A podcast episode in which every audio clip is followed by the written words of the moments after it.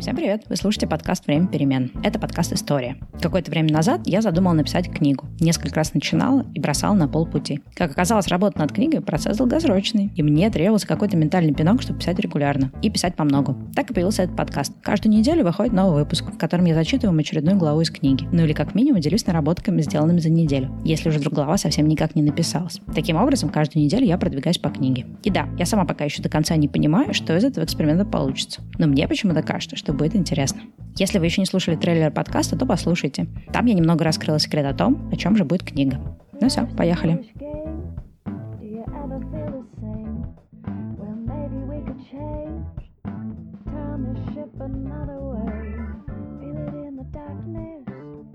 Океан. Сейчас понедельник, 20 мая, и я в океане. Точнее так, я сижу на серфовой доске в океане. На часах 12.24 по полудню. И так я провожу свой обеденный перерыв. Каждый обеденный перерыв, спросите вы? Нет, не каждый, не завидуйте. Хотя на самом деле могу и каждый. Самое удивительное, что для меня это обычный день. Не отпуск и даже не выходной. Просто один из типичных дней. Ставший настолько привычным, что мои первые мысли в океане. Ой, что-то вода еще не нагрелась, прохладно. О, ветер уже раздувает, и волны становятся более разбитыми. Да, что-то людей многовато для понедельника не супер ровных волн. В общем, стандартные жалобы человека-серфера, привыкшего к хорошим волнам. Человека, забывшего, что так было не всегда. Что были когда-то и совсем другие понедельники. И совсем другие обеденные перерывы, в которых холодная вода и недостаточно хорошие волны точно бы уж не казались большой проблемой. И вот я сижу в океане и думаю, сегодня у меня совсем не такой понедельник, какой мог бы быть, если бы я не сделала пару важных жизненных перемен много лет назад. И получается, что иметь именно такой понедельник в океане – это результат сделанного когда-то давно выбора и большого количества смелости и усилий, вложенных в этот выбор – Могу ли я считать, что это моя личная заслуга? Или, может быть, просто обстоятельства для меня сложились удачно, и за выбором последовала счастливая череда случайностей, которая привела меня на этот жизненный путь? Мне вдруг резко стало важно понять, это я молодец или случайности удачные? Потому что в первом случае у меня есть секретная формула, которой можно делиться с другими. А во втором стоит еще подумать, может ли эта формула быть повторена другими людьми. Я не знаю, почему я вообще об этом думаю. Здесь, в океане, сидя на серфовой доске и ожидая очередную волну. Но волны приходят нечасто, и поэтому разные мысли лезут в голову. Такой вот расслабленный серфинг – это покруче медитации. Ты час или больше в воде, все заботы остаются на берегу, и ты наедине с своими мыслями. Ты как будто бы постоянно о чем-то думаешь и не думаешь одновременно. Ну, то есть, казалось бы, надо бы о волнах думать. Но обычно, если думаешь, то о чем-то жизненном и философском, не о волнах. Океан располагает, наверное. И сегодня я философствую о жизни и вспоминаю. Неожиданно всплыли воспоминания, как я когда-то очень давно ходил к астрологу. Надеюсь, в этом месте вы как минимум удивились, особенно если знаете меня лично. Потому что вообще-то я не из тех, кто очень сильно верит в эти штуки. Но, наверное, в жизни бывает такой момент, когда вообще ничего не ясно. Ну, знаете, такой эмоциональный жизненный тупик, когда вопросов много, а ответов на них нет вообще. И очень хочется какой-то магической определенности. И когда нет возможности найти эту определенность внутри себя или в книгах, то в ход идут любые методы – даже астролог. Я, наверное, до сих пор немного скептически отношусь к астрологии. Это был мой первый и, возможно, последний поход к астрологу. Но забавно, что именно этот поход много чего изменил в моей жизни. Я вам как-нибудь потом подробнее расскажу про эту историю, если вам, конечно, интересно. А сегодня поделюсь только двумя моментами, про которые мне рассказала астролог. Так вот, она мне сказала, что океан — это для тебя хорошо, а вот блоги твои не очень.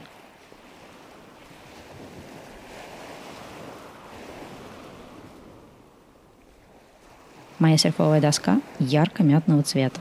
Нет, не того зеленого, как листья мяты, а мятного цвета. И нет, я не знаю, кто придумал называть этот цвет мятным. Наверное, это цвет мятной жвачки Стимарол. Ну, знаете, такая, которая подушечка ядреная. Это такой яркий и при этом постельный оттенок, вроде как одновременно голубой и зеленый. Ну, в общем, мятный. Красивый. Мятный цвет доски, который на фоне темно-синего насыщенного цвета океана смотрится очень ярко. Ты сидишь на доске, свесив в воду ноги и смотришь на доску которая под тобой и в каком-то смысле перед тобой. Смотришь на нее, смотришь на океан вокруг твоей доски. Океан сегодня какой-то особенно насыщенно синий и очень холодный. Калифорния — это вам не Бали. Здесь очень холодный океан. И я в этом холодном, но красивом океане на яркой мятной доске. Сижу и думаю о том, что океан — это действительно для меня хорошо. И неважно, теплая вода в нем или холодная, идеальные ли это волны, как на Бали, или часто задутые неровные, как тут в Сан-Франциско. Главное, что можно вот так вот в понедельник сидеть в этом океане, на своей красивой мятной доске. И мне сейчас уже сложно представить, как можно жить без океана под боком. Потому что океан — это же хорошо. Странно при этом, что блоги — это для меня плохо. Мои блоги — это мое творчество, моя душа, мой порыв, моя слабость, мое дело жизни, моя гордость. Временами. Как это может быть для меня плохо? Ведь не будь моих блогов, вы бы сейчас меня не слушали. А я бы не сидела на доске в океане. Или нет?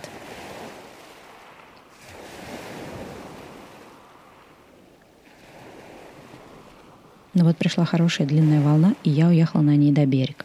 И в эйфории, загревая обратно лайна, совсем забыла продолжить думать про блоги. Надо будет подумать об этом как-нибудь еще. Когда я буду снова сидеть в океане. Ну или вообще, в принципе, подумать, почему блоги это для меня плохо? Что означало это предсказание? Обещаю вернуться к этой теме. А пока давайте-ка я расскажу вам, о чем я написал в самой первой главе своей книги. Так, стоп, я забыла. У книги еще есть вступление. Давайте-ка начнем со вступления.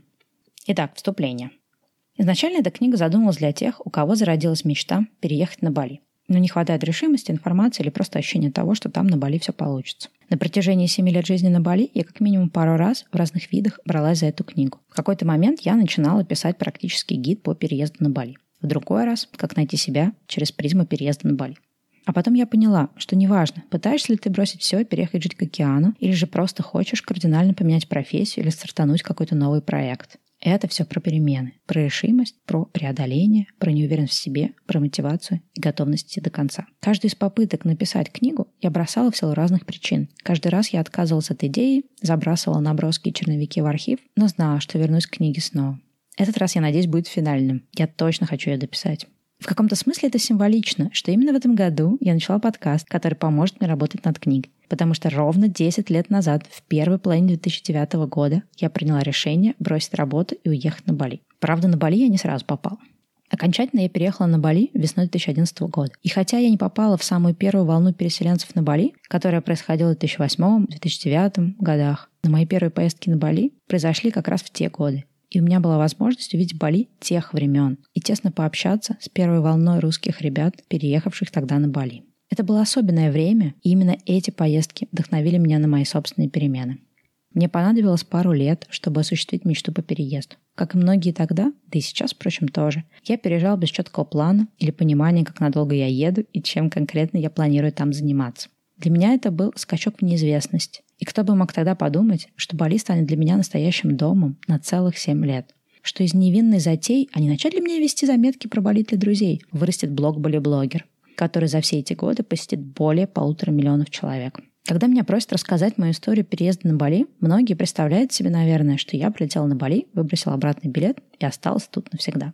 И, кстати, я знаю тех, у кого история была именно такая. Но я такой захватывающей историей похвастаться не могу так как я отношусь к более занудно практичным людям, которые все изучают, планируют, продумывают, подготавливаются. С другой стороны, именно таким людям сложно решиться на перемены. Они продолжают годами думать и мечтать, изучают блоги на эту тему, но никак не могут решиться. Им кажется, что все еще не хватает определенного плана, или что они еще не совсем готовы, или что вот еще какая-то крупица информации должна прийти, чтобы уж окончательно все оставить на свои места.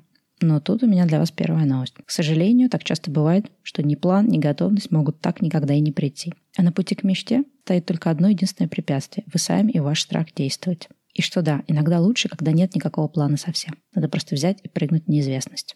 Итак, в этой книге вы узнаете о том, кто я такая, почему мне так сильно захотелось сбежать из Москвы, почему я выбрала Бали, как решилась на переезд и как к нему готовилась. Ну да, тут я вас немножко обманула, хоть какой-то план у нас с вами все-таки будет. Я расскажу, как я попробовала себя в разных профессиях, что из этого получилось, а что не очень. Поделюсь с вами инсайтами о жизни на Бали.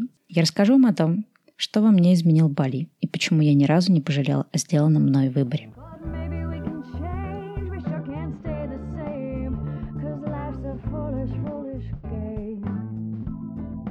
Итак, глава первая. Как я дошла до такой жизни или моя первая поездка на Бали. Первой на Бали я оказалась в отпуске осенью 2008 года. Мне кажется, до 2008 людей, которые побывали на Бали, было прям единицы. Про Бали никто особо ничего не знал, никто о нем не говорил, и ты был счастливчиком, если у тебя был хотя бы один дальний знакомый, который мог тебе что-то рассказать про Бали. О том, чтобы почитать про Бали в интернете, и думать нечего было. Не было ни блогов, ни соцсетей, ни инстаграмов, ничего такого. Бали был далеким и неведомым местом. Вокруг имиджа Бали тогда еще не было никакого магического и волшебного ажиотажа. И поэтому я ехала на Бали просто в отпуск, как ездила в разные другие места. Ну, Бали и Бали. Еще одно место на глобусе. Интересно посмотреть, что там. Именно на Бали я в тот год попала по какой-то непонятной череде случайностей. Могла бы уехать совсем в другое место. И неизвестно, как бы сложилась моя жизнь дальше. Но давайте про все по порядку. Для начала давайте познакомимся поближе. Итак, представьте, вас зовут Стелла Васильева, и вы живете в городе Москва. Каждый будний день вы неохотно вылезаете из кровати. Неохотно, во-первых, потому что вы сова, а в офис надо приезжать к 9. Во-вторых, потому что предыдущей ночью вы легли очень поздно, так как в очередной раз пытались после работы пожить полной жизнью. Попытку пожить полной жизнью вы каждый раз пытаетесь втиснуть между вашей работой, которая очень часто заканчивается сильно позже шести вечера, и теми несколькими часами сна, которые у вас остаются из-за того, что в офис надо все-таки к девяти. Но врать не буду. Ровно к девяти вы не всегда приходите. Часто опаздываете как минимум на полчаса. Опаздываете, потому что никак не можете проснуться. Ведь, как мы знаем с вами, вы ложитесь очень поздно. Например, в два или в три, иногда в четыре. Чем же вы таким занимаетесь допоздна, спросите вы? Да разным. В зимнее время, вечером после работы, вы любите ездить с друзьями в Степаново, чтобы покататься на сноуборде по ночному парку. В летнее время вы ездите в Строгино по несколько раз в неделю, чтобы кататься на вейке. Помимо этого, вы ходите на йогу, учите португальский, занимаетесь акробатикой на батуте, увлекаетесь фотожурналистикой, а еще вы не пропускаете ни одного фестиваля типа «Ночь пожирателей рекламы», фотобиеннале или какого-нибудь фестиваля короткометражек в 35 мм. В общем, у вас очень активная жизнь.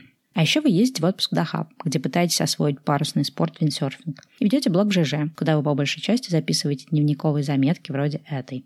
I'm becoming a sports star. Суббота. Хатха-йога часа два дома. Воскресенье. Батут. Научил стоять на голове. Ура! Понедельник. Аштанга виньяса. Пришла домой, а ручки-ножки чешутся позаниматься еще. Вторник. Бассейн. Я наконец размутил справку и пойду уже качать ручки. Готовиться к серф-трипу. Среда. Снежком. В некотором роде откроем сезон. Четверг. Можно снова пойти на йогу. Пятница. Перечеркнуто. Спортивные упражнения в поезде Москва-Питер. А еще встречаются и такие заметки.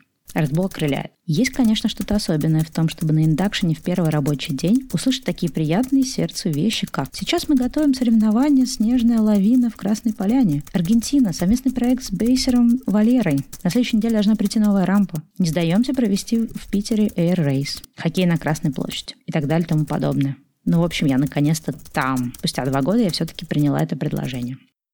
Да, еще одна маленькая деталь про вас. Вы работаете в маркетинге компании Red Bull. Вы только недавно пришли туда из другой компании и пока еще очень окрылены будущими перспективами. Вам нравится, какой необычный, прорывной, креативный маркетинг делает Red Bull, и вы счастливы работать в этой компании. Вам кажется, ну, наконец-то вы там, где вам надо быть. Вы уже пятый год работаете в маркетинге и сменили не одну компанию. Каждый раз все происходит по одной и той же схеме. Вначале все очень интересно и вдохновляюще, но обязательно наступает момент, когда минусы корпоративной работы начинают перевешивать плюс, и вам хочется поменять место работы. Тогда вам еще не приходит в голову, что эти постоянные смены – это в каком-то смысле бегство от самой себя. Тогда вам все еще кажется, что вы просто перебираете, ищете себя, и вы искренне верите, что где-то там существует идеальная компания для работы. И вот, кстати, про Red Bull. Вам тоже кажется, что это, наконец, именно оно. Для вас Red Bull — это компания мечты. Она олицетворяет в себе все то, что вам близко и интересно. В каких-нибудь других главах мы еще обязательно вернемся к вопросу бегства от себя. А сейчас давайте продолжим представлять, как выглядит жизнь, если вы Стелла Васильева в 2008 году. Итак, вы уже знаете, как выглядят ваши внерабочие вечера. И даже догадываетесь, как выглядит ваше утро. К слову сказать, вы просыпаетесь за полчаса до начала рабочего дня, обычно в пыхах, собираетесь и мчите на работу. Когда раздается звонок от вашей начальницы, «Стелла, ты где?» Потому что уже 9 часов, а вы все еще не на рабочем месте, вы отвечаете, что уже паркуетесь, но никак не можете найти свободное место. Это не всегда правда, но поскольку вы живете рядом с офисом, чаще всего такой ответ прокатывает, и вы успеваете оказаться на своем рабочем месте до того момента, когда опоздание станет слишком неприличным. Рабочий день заполнен заполнен встречами, обсуждениями медиапланов, написаниями брифов на дизайн новых плакатов, подготовкой бесконечных презентаций, бюджетов и проектных планов. В общем, работы, которая, как мы знаем, почти никогда не заканчивается в 6. Работа классная и интересная, но ее очень много. И вы очень быстро начинаете разочаровываться в компании мечты. Вам нравится делать карьеру в маркетинге, и вы хотите продолжать развиваться в этой профессии. Тогда у вас еще нет мысли о том, чтобы попробовать себя в других профессиях. Но вы никак не понимаете, как добиться того самого пресловутого work-life balance, так, чтобы и работать успевать, и обычной жизнью наслаждаться. Так, чтобы и на хобби время оставалось, и с друзьями повстречаться, но и главное, чтобы все это было не за счет сна. Про смысл жизни вы в то время очень много думаете. На эту тему даже есть сумбурная и не очень веселая запись в вашем ЖЖ-дневнике. 21 мая 2008 года. Поменьше рефлексии от нее несварения желудка, но я все-таки скажу. Я вдруг поняла, что я задолбалась. Извините.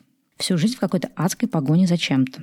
За личным счастьем, успехами, новым адреналином, деньгами, интересными делами и прочей фигней. Делаю что-то для чего-то, потому что то-то и все. И вот я задолбалась. Что это все? К чему это все? Если все, что мы имеем, это постоянные круги разного геморроя, полное отсутствие гармонии, личного счастья и всего такого. И время куда-то улетучивается уже до неприличия незаметно. А что остается? Вот ничего не остается. Я не знаю, мне кажется, ничего не остается, ничего важного. Я такая вся распрекрасная, и а кому в итоге это все надо? И главное, когда? Вокруг меня много людей, но на самом деле никого нет. Я делаю вроде бы все для себя, а потом оказывается, непонятно, радости-то чего нет. Вроде вокруг меня постоянно что-то происходит, но ведь реально, что это все? И еще я поняла, меня все вдруг стало угнетать и бесить. Вообще много вопросов к этому миру. То, что в Москве не сплошные понты и гламур, и в этом надо участвовать. То, что все такие худые, высокие, стройные, а я нет, я другая. Но это тоже нафиг никому не надо. И то, что народ вообще злобный и, сука, умный. Попробуй что-нибудь спросить в каком-нибудь форуме. Я смотрю на людей, и мне кажется, что они с какой-то другой планеты. Или я явно не с этой. Я не знаю, как все это сформулировать, все то, что я думаю. Но только это какой-то моральный тупик. И уже недостаточно просто сказать себе, да ладно, что ты, все на самом деле нормально, будет еще лучше. Что-то какой-то бесперспективняк, беспросветный. Слово сказать, вам 27 лет. Вы не замужем, а из детей у вас только кот. Да и тот появится только через пару месяцев. И вот вас постоянно не покидает ощущение, что жизнь стремительно проходит. Причем проходит мимо. И столько всего хочется успеть, но вся жизнь как будто бы проходит в офисе. И единственная отрада – это поездки в отпуск, где есть солнце, море, ощущение свободы и адреналин водных видов спорта. До этого вы работали в компании, где вам достаточно часто удавалось путешествовать. И по работе, и просто в отпуск. И это делало вашу жизнь счастливой. Но с приходом в Red Bull все поменялось. Работы так много, что в отпуск вас постоянно не отпускают. На эту тему у вас тоже есть заметка в ЖЖ. 31 марта 2008 года. Welcome to hell. Меня опять не отпустили в отпуск. Предложили подумать про другие даты. Ибо серьезные бизнес-процессы и все такое. По скриптам. Это почти как в прошлом году с Сири. Только тогда уже были куплены билеты и визы. Это было весной, вас не отпустили в отпуск. А потом еще раз не отпустят летом. И именно тот летний отпуск и будет переломным. Так что в каком-то смысле загруз на работе и отмена отпусков и послужили причиной того, что вы бросили все и оказались на Бали. Но опять-таки не будем забегать вперед. Ну что, я надеюсь, вы уже смогли мысленно хотя бы немного вжиться в тот период моей жизни. Давайте я вам расскажу, наконец, откуда вообще появился Бали. Итак, летний отпуск. У меня была запланирована поездка с подругой в Грецию. Там у меня появилось любимое место – полуостров Просиониси, куда любители ветра вроде нас приезжали покататься на кайте или виндсерфе. Просаниси был идеальным местом. Летишь туда на две недели, снимаешь простое жилье в частном секторе, целыми днями проводишь на воде с своим парусом, в дни, когда нет ветра, колесишь по острову на машине. Супер простая жизнь. Утром встал, позавтракал, идешь на станцию, арендуешь там доску с парусом, и пока есть силы, учишься глиссировать и вырезаться против ветра. Потом небольшой перерыв, съедаешь хот-дог в единственной лавочке на берегу, еще немного воды и ветра, и довольный, и усталый придешься в номер. Душ, ужин в местном ресторанчике. Обязательный греческий салат с огромными кусками феты, грубо нарезанными помидорами и луком. А потом бесконечные душевные посиделки на балконе после ужина. С вином и под песни группы Doors. Сгоревшее от солнца и от счастья лицо, волосы, превратившиеся в солому буквально за несколько дней. Простая, но очень счастливая жизнь. Я была в предвкушении этой поездки. Во-первых, потому что к этому моменту я не была в полноценном отпуске больше полугода. Во-вторых, потому что Просаниси, наряду с Дахабом, был местом, где моя душа отдыхала. Но мой отпуск отменили. Стелла, сейчас не самое время, в августе бизнес-планирование, никому нельзя в отпуск, давай переноси даты. Но даты нельзя было перенести. Моя подружка уже подписала отпуск именно на эти даты. Так что на новые даты у меня уже не было компании в отпуск. А ехать куда-то одной мне не хотелось. В такое место, как Парсониси, ехать одной слишком скучно. Да и потом, куда же без ленивых разговоров на балконе по вечерам и обсуждений, кто за сколько галсов вырезался сегодня. Кстати, не подумайте ничего плохого. Галсы – это терминология из парусного спорта. Когда вы под парусом, вы ходите по водной акватории зигзагами, так чтобы ветер у вас всегда дул со спины. Эти зигзаги и есть галсы. А вырезаться – это означает подняться выше по ветру. То есть вы начали в одной части пляжа и двигаетесь по воде к другой части в противоположном направлении, как дует ветер. Впрочем, не стану дальше вас мучить этими деталями. Хотя, если среди вас есть виндсерферы, маякните мне как-нибудь в комментариях, отзывах или в письме. Мне будет очень приятно знать, что вы там есть. Итак, мне перенесли дату отпуска. Мне не с кем ехать и некуда ехать. И тут коллега по работе, Ира, привет, говорит, что они с компанией друзей едут на Бали. У меня особо нет других вариантов. Про Бали я к этому моменту уже что-то слышала. И я подумала, ну, почему бы и нет, Бали так Бали. Запись в дневнике от 8 августа 2008 года. Я открыла для себя, как выглядит аэропорт на Бали на Google карте. И теперь я не могу спокойно спать. Для тех, кто на Бали никогда не был, скажу, что взлетная полоса в балийском аэропорту находится прямо в океане. И при удачном стечении обстоятельств ваш самолет будет взлетать или садиться прямо над океаном. Причем вы даже сможете увидеть волны и серферов, которые катаются рядом с аэропортом. Ну вот, судя по той заметке в ЖЖ, я была в предвкушении Бали.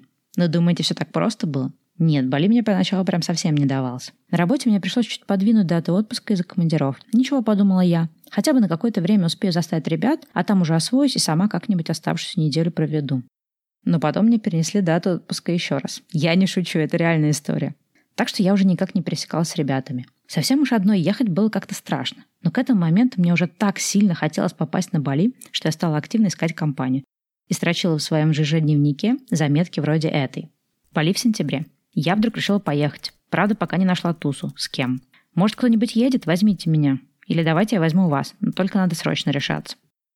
14 августа 2008 года. Бали перенеслось на 20 сентября. Что хорошо и плохо. Точнее, я бы так сказал. Что не делается, наверное, к лучшему. Зато в эти новые даты Ирка пообещала, что там будет какая-то зажигательная туса. Зато мальчик с работы, возможно, тоже поедет, и я буду не одна. Зато Вселенная подкинула мне девочку, которая подключалась ко мне ВКонтакте и тоже едет в эти даты. Туса и мальчик с работы в итоге не сложились. Зато на меня вышла девочка Маша, которая тоже хотела поехать на Бали. С ней мы пересекались на каком-то общем сборище друзей. Кстати, я раскопал нашу старую переписку ВКонтакте. Маша, привет, Стелла. Ты меня помнишь? Я просто тоже собираюсь ехать серфить. Заболела этой идеей, но еще не определилась куда. Поеду в первый раз. Конечно же, думаю про Бали. Если тебе не сложно, можешь рассказать, как ты ездила. Это был тур или нет? Куда и насколько? Какой там порядок цен? Я имею в виду прокат дозы, конструктаж. Буду тебе очень признательна.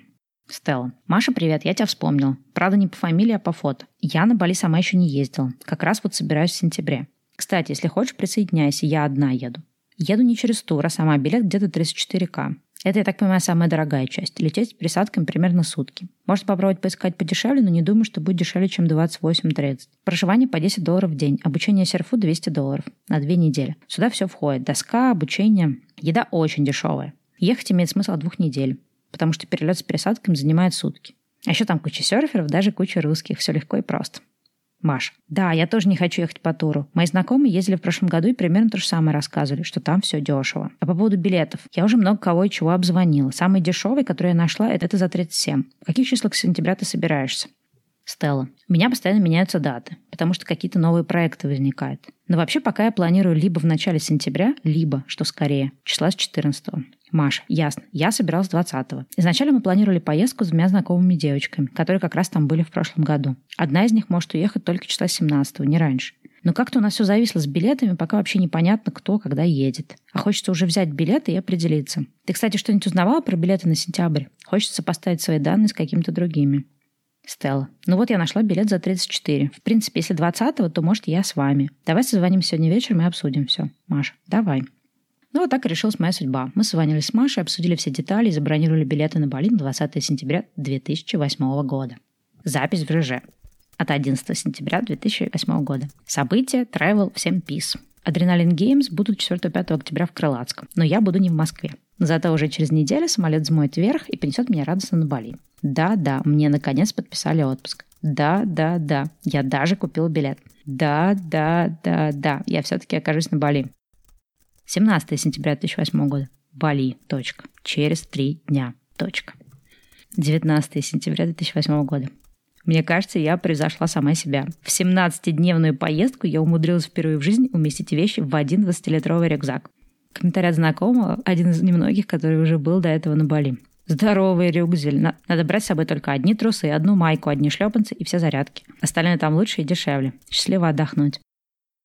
И вот 20 сентября самолет унес нас по маршруту Москва-Дубай-Денпасар. Мы прилетели вечером, и я до сих пор помню, как ты делаешь первый шаг из самолета, и тебя обдает жарким и тяжелым воздухом. Обдает и окутывает миллионами запахов, новых ощущений и абсолютного непонимания, где ты вообще оказалась. Мы поселились в Куте. Наш гестхаус Гестхаус — это маленький частный отельчик. Назывался «Suka Beach Inn», и он стоил 150 тысяч рупий за номер на троих. Suka Beach Inn – легендарное место в Куте. Через него прошли судьбы многих бэкпекеров и путешественников на Бали. Хотя сейчас уже мало кто останавливается в Куте. Так что здорово, что я тогда застала совсем другую частичку истории Бали. Итак, Кута, Suka Beach Inn. Мы добрались и заселились. Я помню, как наше такси бесконечно продиралось по узким улочкам, еле пролезая между мопедов, толп людей, заворачивая в какие-то непонятные переулки. Тогда мне казалось, что мы ехали бесконечно. Сейчас я знаю, что эта дорога, в принципе, занимает не очень много времени. Очень поздний вечер, мы принимаем душ, переодеваемся. Первое яркое воспоминание – это улица Легин. Мы пытаемся найти, где поесть, и тут же попадаем в круговерть ночной куты. Она ошеломляет и моментально забирает тебя в этот безумный круговорот людей и эмоций, круговорот вечной вечеринки. Бали, помимо всего прочего, одно из самых тусовочных мест на Земле. Какие-то безумные знакомства, ночные клубы, арак и местный ром. Первый поход в Баунти и Скайгарден. Смутные воспоминания, как мы добрались до номера. Второе яркое воспоминание. Это первый урок в серф-школе, на который мы опоздали на целый час. Вообще, единственное, что я знала про Бали до приезда на Бали, это следующее. Не пытайтесь освоить серфинг самостоятельно, сразу идите в школу. Так мы и поступили. Заранее записались на урок, и нам сказали, к скольки приходить.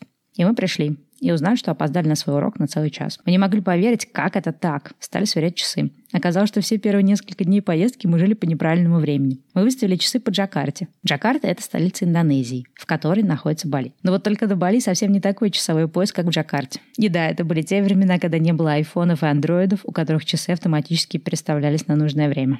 Запись из дневника, сделанная в один из первых дней на Бали. Бали, на контрастах. Повсюду серферские боги, красивые и загорелые. Серфшопы на каждом углу, просто рай. Слава богу, пока не тянет. На пляже в Куте все перекопано, есть эскаваторы и лежат трубы диаметром с человека. А вечером нереальная тусня. И телки ходят на каблуках и в мини-юбках. Поселились в отельчике Сука Бич Inn. 12 долларов за номер на троих. Продолжение истории про мою первую поездку на Бали слушайте в следующем выпуске. И не забывайте подписываться на подкаст, если этого еще не сделали. Подкаст доступен во всех, каких только можно, мобильных приложениях для подкастов. Также его можно слушать прямо на сайте подкаст времяперемен.ру. Если у вас iPhone, то не забывайте оставлять отзывы в приложении Apple Подкасты. Если же у вас MacBook, вы можете все это сделать с компьютера через приложение iTunes – если у вас уже сейчас появилось какое-то желание задать мне вопрос, или вы, например, хотите поделиться своей историей, то в описании я также приложу свой email. Пишите. И, кстати, если кто-то из вас был на Бали в 2008-2009 году или даже раньше, пишите мне свою историю. Вы можете написать ее текстом, можете прислать ее аудиозаметкой. Хочу собрать разные интересные истории. Расскажите, каким вы увидели Бали. Впрочем, даже если вы были на Бали сильно позже, и вам есть чем поделиться про свою первую поездку на Бали, то присылайте мне ваши истории. Я буду рада их услышать. Обложку нарисовала Тася. Ее можно найти в инстаграме по нику ухухуалоха, либо на сайте tasяня.com. Тасяня пишется T-A-S-I-A-N-I-A.com. Как обычно, ссылки на все будут в описании, и на сайте тоже есть на нее ссылка. Музыка, используемая в подкасте, это Life is a Foolish Game, ремикс от Admiral Bob. Ну и до встречи в следующем выпуске. Пока-пока.